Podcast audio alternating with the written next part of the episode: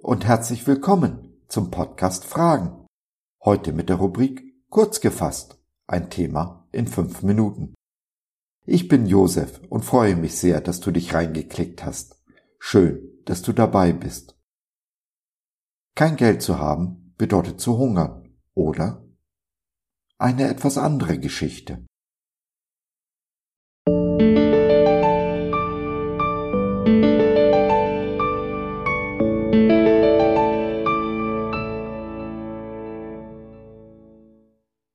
Fasten ohne zu hungern?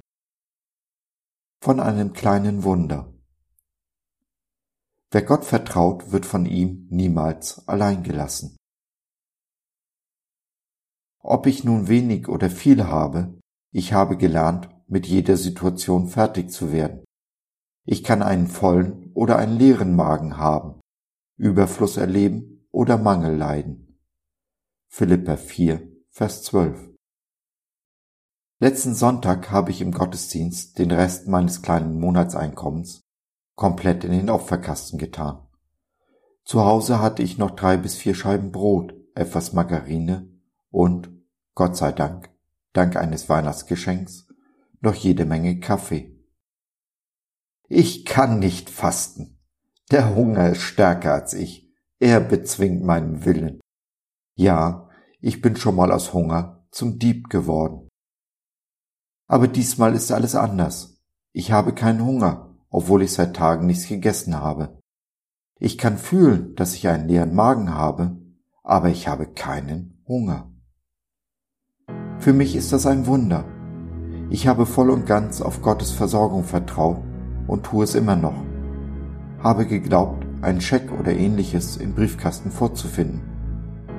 Doch Gottes Wege sind nicht meine Wege seine Gedanken sind nicht meine Gedanken.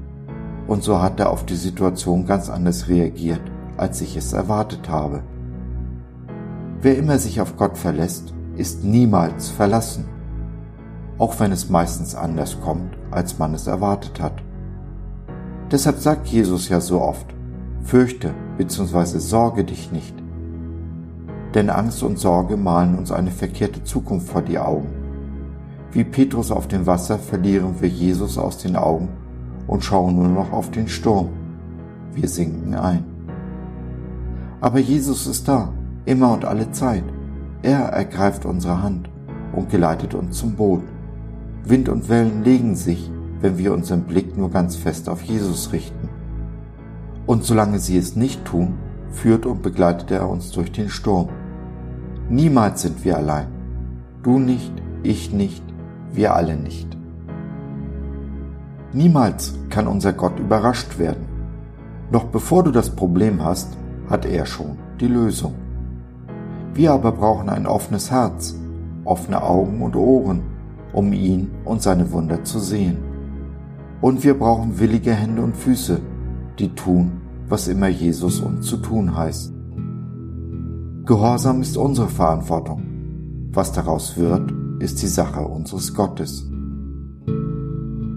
Wunder erlebt nur, wer vertraut, Gott voll und ganz vertraut.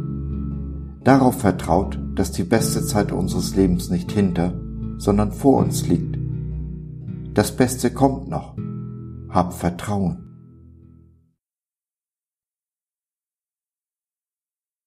So, das war's für heute. Danke für deine Zeit.